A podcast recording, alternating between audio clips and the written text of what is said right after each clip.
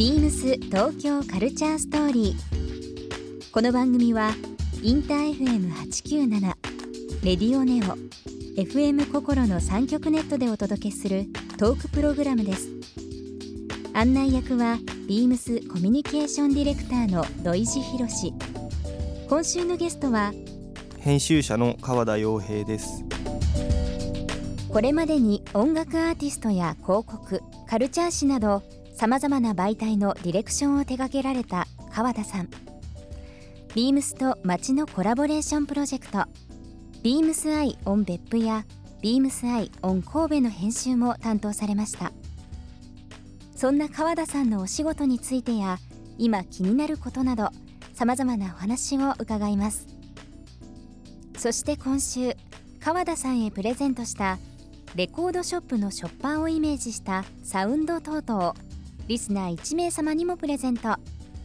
詳しくはビームス東京カルチャーストーリーの番組ホームページをご覧ください。応募に必要なキーワードは番組最後に発表します。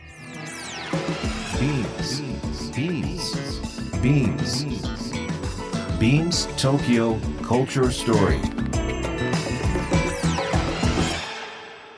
Beams Tokyo Culture Story This program is brought to you by Beams. Beams. ありとあらゆるものをミックスして自分たちらしく楽しむ。それぞれの時代を生きる若者たちが形作る東京のカルチャー。Beams. 東京カルチャーストーリー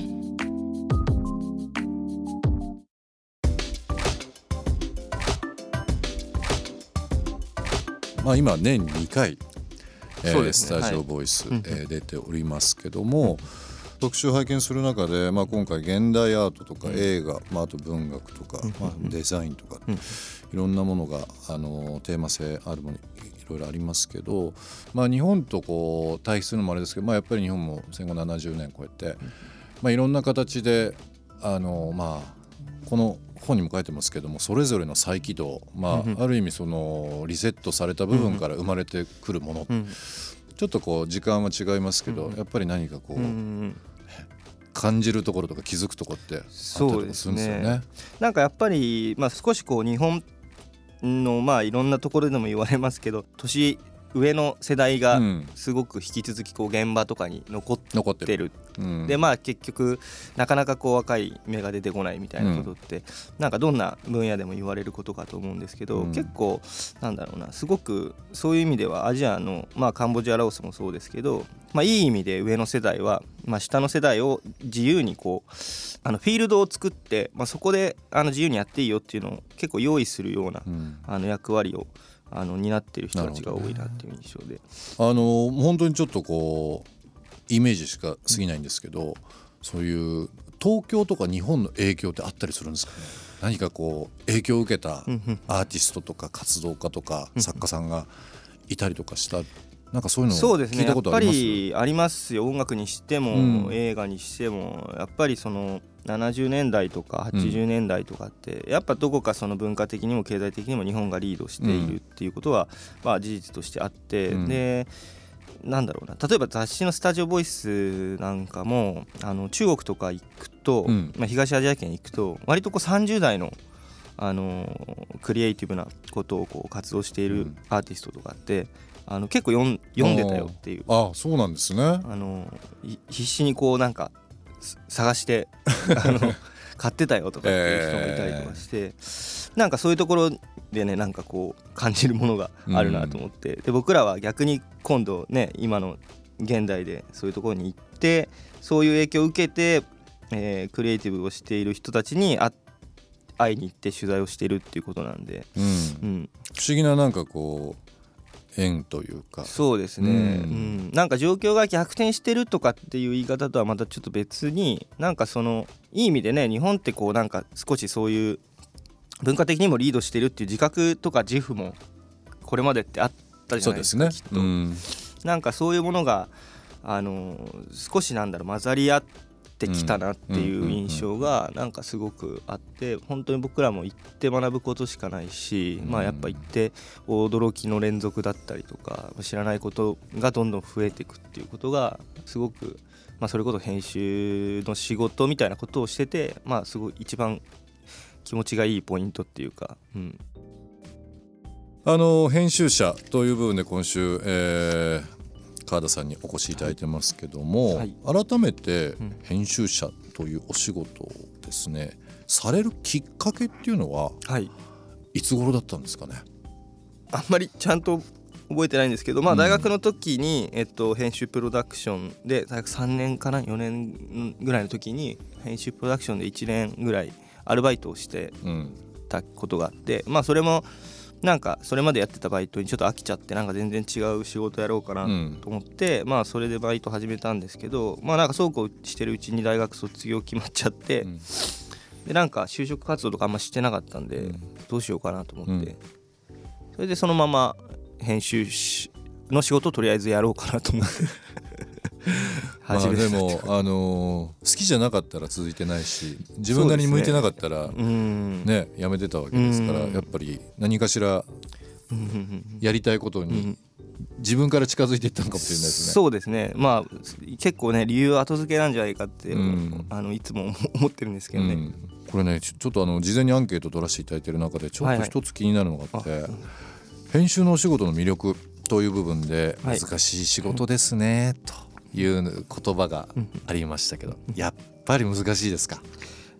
編集者というそうですね。お仕事っていう難しい。まあなんかやっぱ編集っていう言葉がちょっと今いろんな形でこう切り出されたりとかしてて、うん、僕もなんか自分の仕事が何かって結構一言で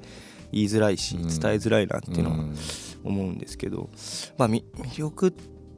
そうですね。魅力って聞かれると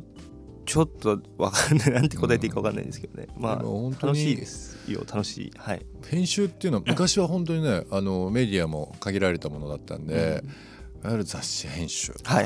という部分で何かこう紐づいたものの編集っていうのがあったんですけど、うん、今って本当広いですもんね。そうですね。だいぶ、うん、コピーライトもまあ、デザインにもかかってくるし、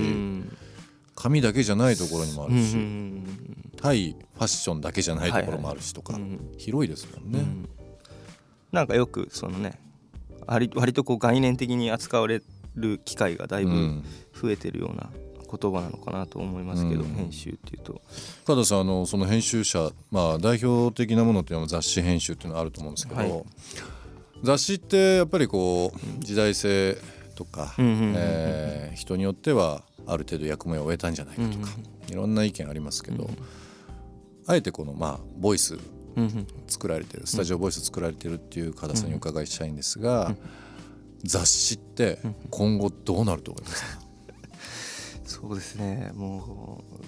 う答えの出ない問いなんじゃないかと思いますけど、まあそうですね。僕雑誌好きなのはやっぱりなんだろうな。そのまあいろいろ理由はあるんですけどまあ本当にもう一回見返してみると全然違う発見があるっていう、うん、まあだから、ね、紙で刷って印刷して物体としてものが残って、まあ、もしかしたら10年後とか20年後にこれを誰かが手に取って見るかもしれないみたいな、なんかその可能性っていうのはすごくあの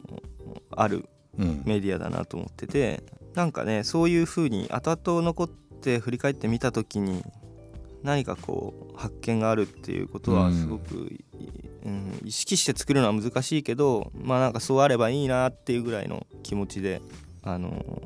ー、編集してたりすることが多いですけどね。10年後20年後ね誰かの手に取ってその人が感銘を受けたりっていうことは大いにあると思いますよ、うん、なんかこう僕もいまだにあの会社のデスクの脇にですねブルータスの創刊号とか、うん、雑誌のリラックスとか、ポパイの創刊号それぞれやっぱりあるんですけど、やっぱり見るといろいろ考えますもんね。ヒントもあるし、何かこう人にもう強烈な熱で、あの何かを伝えたいっていうのがもうすごいやっぱり伝わってくるんで、んなんかやっぱ日本はそういう意味で出版文化すごく豊かなね、歴史があるのでなんかそのいろいろ見てもあのその当時のね時代っていうのはねどんなものでも見えてくるじゃないですか。そうですね、うん、なんかまあ映像とはまたちょっと違うそうですよね。ね。うん、情報伝達があって面白いですよね、まあでもちょっと印象深いですね。10年後の人にうん。こうね伝えるものを作るというのがね,、まあでも本当このスタジオボイス、えー、250ページにわたって割とこのアジアのですね文化周りすごい文字量とデザインすごい斬新だななんか改めてですけど、まあ、9月20日という部分がありますので、まあ、はい書店でぜひあの見つけられた時は手に取っていただきたいなと思います。僕も本当に川田さんの手掛けるボイスは大好きなんで。ありがとうございます。あのなんかね繰り返し読んじゃうんですよね。文字量多いんですけど、やっぱり次見た印象がまた違うというか、特に最初の方のページとかって、ええ。最初のインパクトがあってうん。一冊読み終わってまた読むとちょっとまた違うんですよね。なんかその本の面白さっていうのをまた改めてこの本を通じて感じてますけども。ビームス東京カルチャーストーリー。ゲスト川田洋平さんにプレゼントしたレコードショップのショッパーをイメージしたサウンド等々リスナー1名様にもプレゼント。応募に必要なキーワード「アジア」を記載して番組メールアドレス beams897 アットマークインター FM.jp までご応募ください。詳しくは番組ホームページまで。ビームスビーミングライフストアバイビームス桜町熊本店ショップマネージャーの高橋新平です。熊本の新しいライフスタイル発信地として9月14日にグランドオープンした桜町熊本の1階にビーミングライフストアバイビームスの新しいお店がオープンしました。旬なセレクトアイテムや生活雑貨、様々なライフスタイルに寄り添うアイテムを展開します。ご来店お待ちしております。ビームス東京カルチャーストーリー Beams Tokyo Culture Story. This program was brought to you by Beams.